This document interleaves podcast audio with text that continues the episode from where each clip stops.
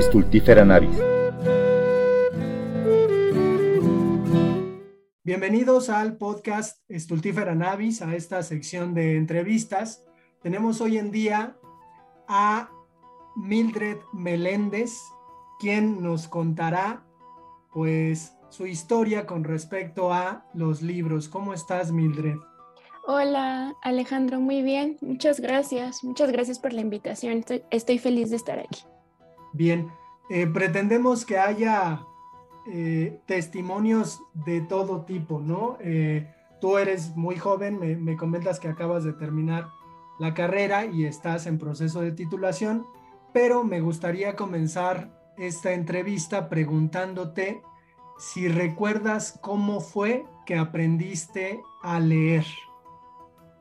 Uf, este, creo que solamente tengo momentos muy vagos, la verdad. No, no, no, sabría decirte eh, linealmente cómo, cómo, pasó, pero recuerdo muchísimo eh, el libro de primer grado de lecturas de la SEP. Creo que, que, ha sido un libro muy comentado últimamente y que ha servido para eso, para forjar la lectura, para iniciarse en la lectura. Eh, me acuerdo muchísimo leerlo, me acuerdo eh, compartirlo con, mis compañeros de la escuela. Eh, justo cuando yo iba en primero o segundo de primaria, me cambié de, de, residencia, yo viví un tiempo en el norte, en Mexicali.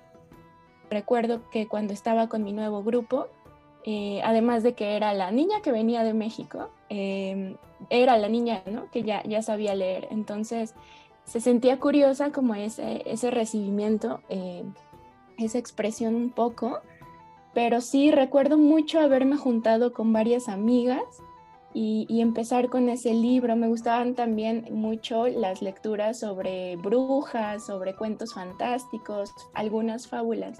Entonces creo que me recuerdo mucho así, me recuerdo mucho también con, con mi hermano leyendo, con mis primos también compartiendo algunos libros de, de literatura infantil. Creo que eso sería lo que, lo que más recuerdo, pero a ciencia cierta cómo aprendí a leer, creo que no, no lo tengo presente todavía. hay, en, este, en este relato que nos haces de, tu pasado eh, algún momento en donde te des cuenta que pues definitivamente es algo que, que, va más allá del gusto, que, de alguna manera te comienza a caracterizar, es decir, pues e, eres la niña que, sabía leer, pero eso, eso comienza a hacerte como una especie de clic, como para reconocerte a ti misma en, en el asunto de que pues eras una niña que le gustaba leer. Sí, recuerdo mucho que en los, eh, a final del año, en los regalos de, Navidad, recibí una cajita con, un, que serán cinco libros en pastadura bonitos eh, de fábulas. Me acuerdo que estaba El traje nuevo del emperador o eh, algunas ya súper clásicas eh, las recibí como regalo en una cajita que tenía una cuerda que era como para transportarla. Eh, y recuerdo haberme leído esos libros muchísimo tiempo, muchísimas veces. Creo que se me hacía un regalo muy inusual para una niña. Entonces, creo que en ese momento está, está, padre esta onda de, de, la lectura, de encontrar nuevas historias.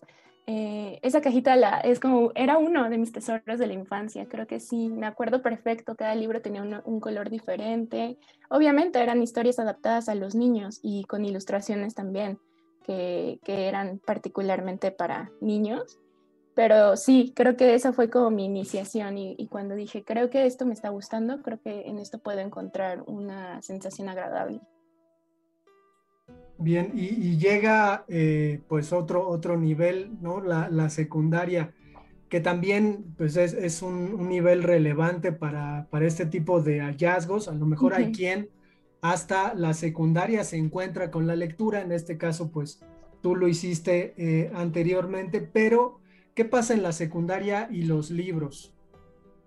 ¿Qué crees que en la secundaria me pasó algo muy interesante? Eh, tuve una profesora de español y creo que de hecho eh, por eso y por algunas cuestiones también en el bachillerato me interesa mucho la iniciación en la lectura.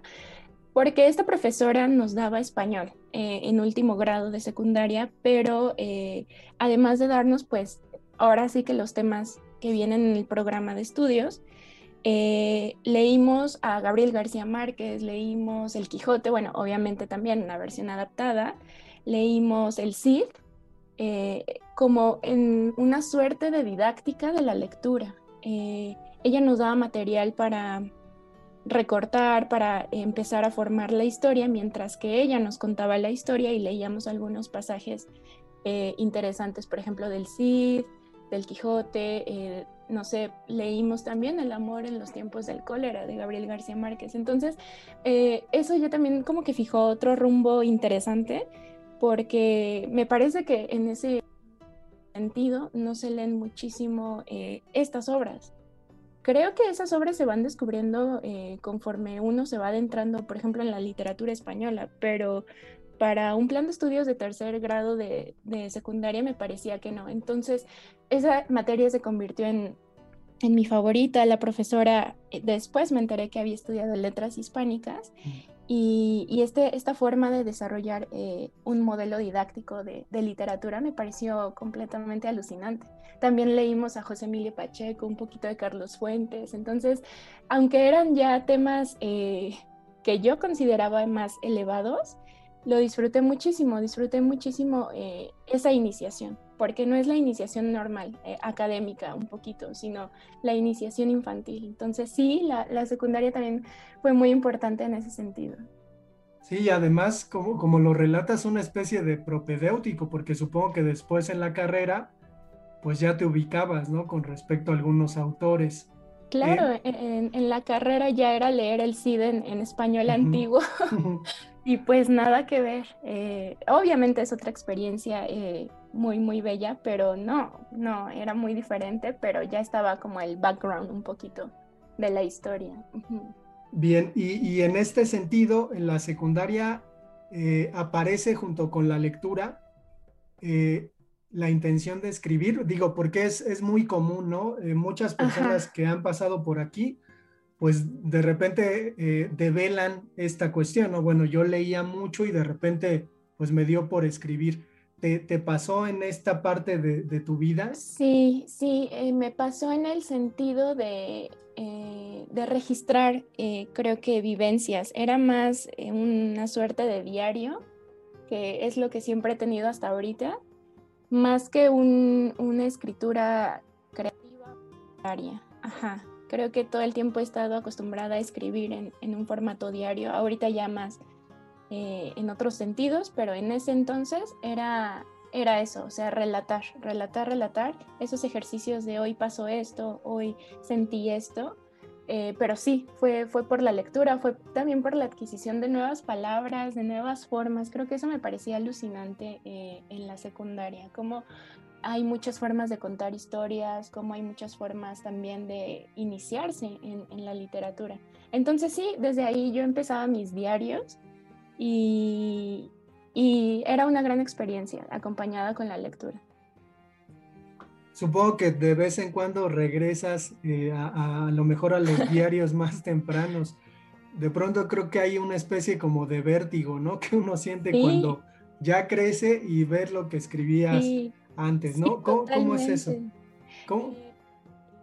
Eh, es, una, es una sensación extraña desde la caligrafía, ¿sabes? Como que eh, cambia mucho la forma en, en, que se lee ahorita, obviamente, la forma en que se percibe también la caligrafía de, de mi yo de 14 años a mi yo ahorita de 24, pero es chistoso abrazo muchísimo esos diarios y digo, wow, o sea, todo lo que escribía y, a veces uno no está consciente, ya cuando dejas que el diario se quede ahí un ratito y que germine, diría un, buen amigo, eh, ya, ya le das un sentido un poquito más eh, bonito, aunque sí, la verdad es que en muchas entradas sí se siente un poco de, pena ajena, la verdad.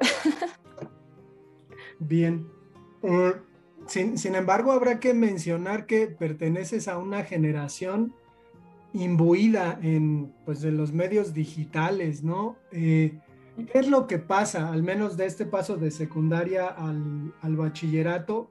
con respecto a, esta cuestión, es decir, pues creo que es inevitable, ¿no? Entrarle al consumo.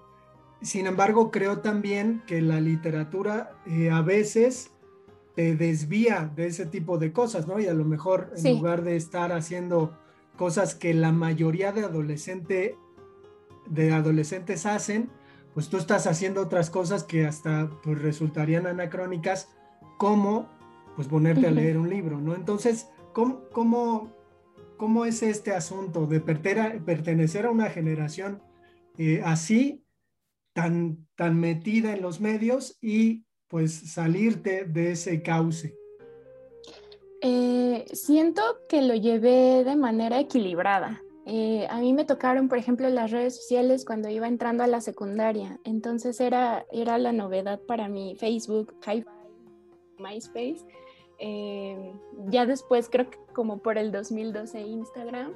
Eh, también pues toda esta posibilidad en el Internet me parecía también una herramienta increíble, por ejemplo, de manera académica para hacer tareas de manera creativa también para encontrar eh, nuevas aficiones, pero ya en el sentido literario creo que eh, ahora consumía los libros que estaban en casa. No eran tantos, pero eh, mi hermano mayor siempre empezaba a leer cosas diferentes. Entonces, cuando, cuando yo estaba en preparatoria, empecé, por ejemplo, con Baudelaire, que era algo que, no, que no entendía para nada, pero que algo resonaba en mí, algo en, su, en sus prosas poéticas resonaban en mí. Entonces, eh, ajá, mientras que yo estaba en este descubrimiento o en esta novedad, un poco en la secundaria, prepa más, eh, más, eh, más formal, también llevaba un poquito más mis lecturas, aunque menos. Eh, como que en esta transición de secundaria a prepa dejé de leer un poco, pero ya fue en la prepa donde también me volví a encontrar a, un profesor, a Edgar Mena, un gran, gran profesor, amigo, poeta, em, que nos volvió a, iniciar en estos caminos ya un poquito más serios de la literatura. Entonces, esa transición me pareció también interesante, como conocer varias facetas de, lo que está existiendo en, en ese entonces. Creo que no me perdí ni, ni tanto en los libros, ni en la escritura, eh, ni tampoco en, la tecnología, aunque sí fue, fue un proceso de cambio muy, muy interesante. Bien, y llegas a, esa escuela pues extrañísima, ¿no? Que solamente quienes estuvimos estudiando el bachillerato en un CCH sabemos que, de pronto la libertad eh, que hay, ¿no? En el sistema, pues juega, juega a veces papeles muy curiosos. Eh, ¿cómo, te toma este sistema del CCH eh, de tanta libertad? Tanta libertad como para que, te vayas a la, biblioteca y te encierres allí a lo mejor todo un día y no entres a las clases y a lo mejor pues no pase absolutamente nada. ¿Cómo, cómo descubres eh, el asunto de la biblioteca, que además pues es muy grande a comparación de las que uno puede tener en otros niveles educativos? Eh, el primer año creo que todavía estaba un poco confundida respecto a cómo funcionaba el CCH. La verdad es que sí, sí es un cambio muy eh, fuerte. Las puertas abiertas, eh, infinidad de salones, infinidad de grupos. Creo que me costó a, a qué hacer con esta libertad. Sin embargo, creo yo que eh, el hecho de tener una biblioteca abierta todo el tiempo, de poder eh, consultar, de poder solicitar libros, también me ayudó muchísimo a ir trazando ese camino hacia la licenciatura. De hecho, este profesor que te, que te comento me dio clase de taller de lectura y redacción en primer año. O sea, fue mi primer semestre, fue la introducción al colegio, fue la introducción a la literatura. Me acuerdo que en muchos ejercicios, por ejemplo, eh, del texto argumentativo nos dejaba escribir. No, a ver, argumentame cualquier cosa, pero argumentamela. O leíamos mucha poesía, leíamos a, Gilberto Owen, a Girondo, leíamos también eh, a Amado Nervo. Entonces, eh, ya fue otra vista y, y eso fue, fue hermoso porque me hizo recordar también mi otra profesora. Entonces, creo que eso es muy importante al momento en el que uno va creciendo, va cambiando de, pues, de escolaridad, nunca deja como e, eso, esos inicios, como que nunca mm, abandona del todo esas estimulaciones tempranas. Entonces, para mí fue, fue muy, muy padre entrar como a esa situación de libertad eh, en la prepa, eh, porque estaba totalmente hacia las humanidades, estaba totalmente hacia eh, materias como comunicación,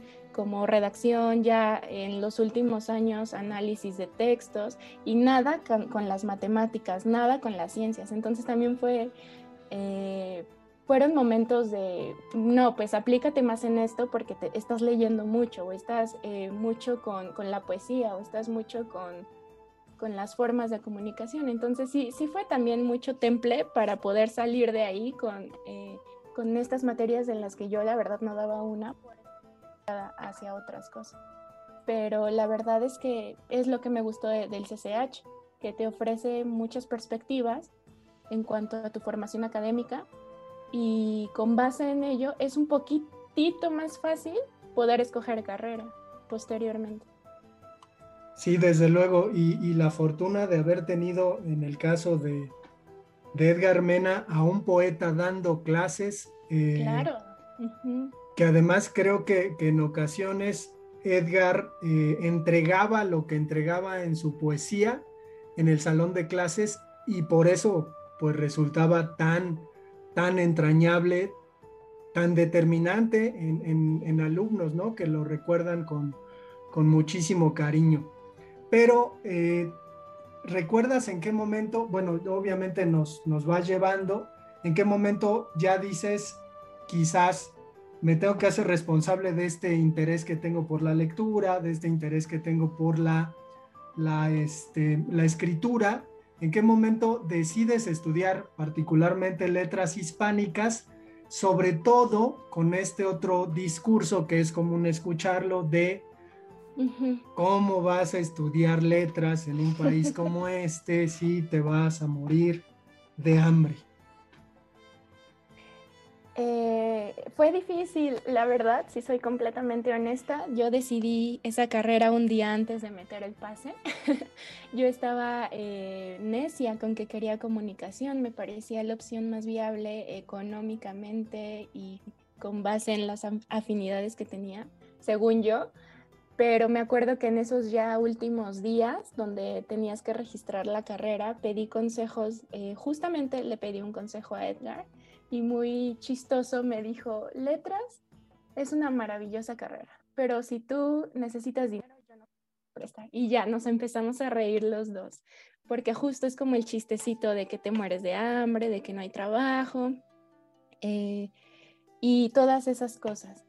Después le pedí un consejo a mi profesora de análisis de textos, que me acuerdo se llama Nancy Mora, y, me alentó, me alentó muchísimo, me dijo, tú inténtalo, eh, aunque no conozcas a fondo la carrera, es, es una gran carrera, es muy amable, es, es muy, eh, como que te abre muchísimas perspectivas.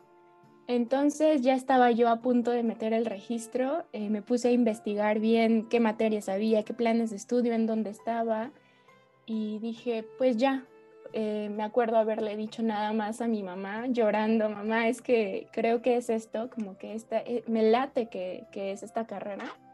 Y me dijo, pues vas. Y ya creo que había metido la carrera y me tardé varios meses en avisarle a mi papá. Poco fue como, ay, ¿cómo vas a estudiar? No, la verdad es que ambos me, me apoyaron muchísimo. Los comentarios así ya los recibí de familia un poquito más eh, alejada, de de personas que pues obviamente no, no conocen a profundidad de qué va la carrera y que pues dicen literatura y automáticamente ya empiezan los chistes o dices letras y en qué letra vas y todo eso. Entonces he escuchado esos chistes antes, durante y todavía después de haber terminado la carrera, pero sigo firme con, con la decisión. La verdad es que sí fue muy, muy importante ese último día antes del pase. Bueno, ¿y te quedas en, la Facultad de Filosofía y Letras? ¿Estudiaste? Eh, no, yo la estudié en la FESA Catlán. Ah, bien, bien, bien. Bueno, te quedas ya, ya en la carrera y ¿cómo, cómo es eh, ese, ese primer día ya en, en, la escuela estudiando letras? ¿Cómo, ¿Cómo te sentías? Digo, el, el trabajo, a pesar de que a uno le, le guste mucho, pues el asunto de leer a veces se agolpa, ¿no? Digo, son, son tantas materias y a cada profe se le ocurre pues que tienes que leer de un día para otro un libro, suponen que, creen que eso es posible y a lo mejor uno se aboca a eso, pero ¿cómo, cómo te toma este asunto de ya, ya siendo responsable de este interés que tuviste desde la infancia, eh, en, un, en, un, asunto ya eh, casi de, de, profesionista, ¿no? De, prepararte para una profesión? Eh, me tomó totalmente desprevenida. La verdad es que las materias de, literatura y de lingüística no estaban ni cerca de las expectativas que yo tenía. Yo entré eh, a los 18, que es como a la edad eh, en la que uno entra a la licenciatura, pero entré, eh, creo yo, muy intimidada por mis compañeros. Había compañeros más grandes, que han cambiado de carrera, compañeros que no querían la carrera compañeros muy clavados en la carrera que en las charlas, en los pasillos, platicaban de qué libros habían leído, de por qué les gustaban esos libros. Y no sé, eh, todo, toda esa información creo que en el primer semestre me, me agobió un poco porque yo apenas, o sea, yo sí leía, pero no leía al ritmo de, todos ellos o al ritmo también que, esperaban los profesores. Creo que ese tipo de lectura eh, se adquiere conforme vas avanzando los semestres. Ya después ya no se te hace mucho una, una lectura de un día para otro de, tantas páginas, o ya después no se te hace mucho escribir un ensayo o una reseña, pero claro que los primeros semestres cuentan muchísimo. Por eso yo considero que en estos primeros semestres de licenciatura en letras es cuando más eh, los profesores o, la retórica de la enseñanza un poquito tiene que estar enfocada en no alumnos o en no intimidarlos o en decirles, no, pues no vas a conseguir trabajo, no, no, para nada, me parece que se le podría también, y claro que existe, claro que existe esta perspectiva de tú puedes, de es una carrera hermosa, que es como lo que a mí me, me incitó a estudiarla, pero sí, la verdad es que entré con mucho miedo, entré muy insegura, entré eh, con muchos huecos que yo tenía, que se fueron un poquito llenando con mis compañeros, con los profesores, con las lecturas, con las lecturas complementarias, con la bibliografía que te dan. Entonces creo que es un proceso formativo que va lento, pero que cuando eh, estás en el último año y regresas a tu yo del, primer año, dices, pues qué buen cambio eh, en tanto a la forma en que te diriges hacia los demás, en tanto a la forma en que eh, sí, construyes un pensamiento y, lo dices como participación, o en la forma en la que lees. Creo que también es muy importante que te enseñan mucho a leer, que te enseñan mucho a analizar, porque no es igual, no es igual abordar una novela que un texto teórico. Entonces esa transición también fue difícil. Fue, complicado, pero no me arrepiento. La verdad es que sí, la, pasé muy bien en la licenciatura. Fue una gran experiencia. Bien, y, creo, creo que en este nivel el asunto de, tener libros propios se, acelera, ¿no? Es decir, ya uno pues tiene que comprar libros para la escuela y no es un tema que hemos, que hemos tocado, pero ¿cómo, cómo comienzas a formar eh, tus libreros? Eh, si acaso tienes eh, como una biblioteca. ¿Cómo, empieza a crecer estudiando la carrera? Eh, en primer lugar, con copias. Eh, creo que es, es, básico de los estudiantes de letras tener su, su carpeta con copias, con libros prestados, opciones baratas y posteriormente cuando te vas ahí fijando una idea de lo que te gusta leer, hacia dónde quieres dirigir tu, tu interés, ya creo que en ese momento ya es uno más consciente de las ediciones, de las traducciones, un poquito de, hasta del papel, que ahorita que estoy trabajando eh, eh, como correctora y editora, ya, ya es algo que está presente en, en mis compras, pero creo que cuando empezaba en la carrera era eso, era terminarme lo que tenía y después ya empezar a comprar, empezar con trueques, empezar eh, con libros de segunda mano porque es carísimo comprar libros, es carísimo tener la edición de la novela o la edición o la antología de poesía. Fue ahí donde también me eh, dirigí un poquito a la poesía, que es lo que es mi género favorito actualmente. Es, es el estilo que más eh, me gusta tener las antologías o las selecciones de, poesía. Creo que eh, es un trabajo del editor, del corrector y, y, obviamente del autor muy bonito. Entonces, físicamente es lo que más me gustaría tener. Eh, sin embargo, fue un proceso también muy lento. Yo no sabía bien si quería tener libros, no, no me gustaba tener cosas en ese entonces, entonces eh, fue difícil. por el dinero fue difícil también por la dirección. Creo que no, mm, a veces no sabemos bien si esta edición conviene o qué tal está esta traducción, pero sí, sí fue eh, un proceso gradual. Creo que poco a poco uno se va haciendo de los libros que más quiere y, es lindo tenerlos ahí, es lindo haberlos eh, leído en alguna época, volver a ellos. Soy muy fan de la relectura, entonces me parece un ejercicio muy bonito poder regresar a lo que leíste, no sé, hace tres años y darle otra perspectiva. Entonces sí, para mí es importante eh, los libros que te gustan o los autores que conociste alguna vez y que, y que te interesaría leer más. Y ahora que, que haces este recuento, eh, ¿cómo, ves a esa niña del, pasado?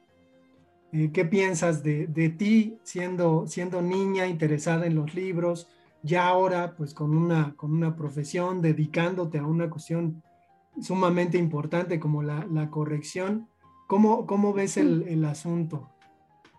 Pues ya haciendo una regresión contigo con esta entrevista, me gusta mucho, me gusta mucho eh, esa niña, esa, eh, esa parte de la infancia. Creo que estoy un poquito orgullosa por no haber soltado esas inquietudes que tenía pues desde que aprendí a leer, luego en la secundaria.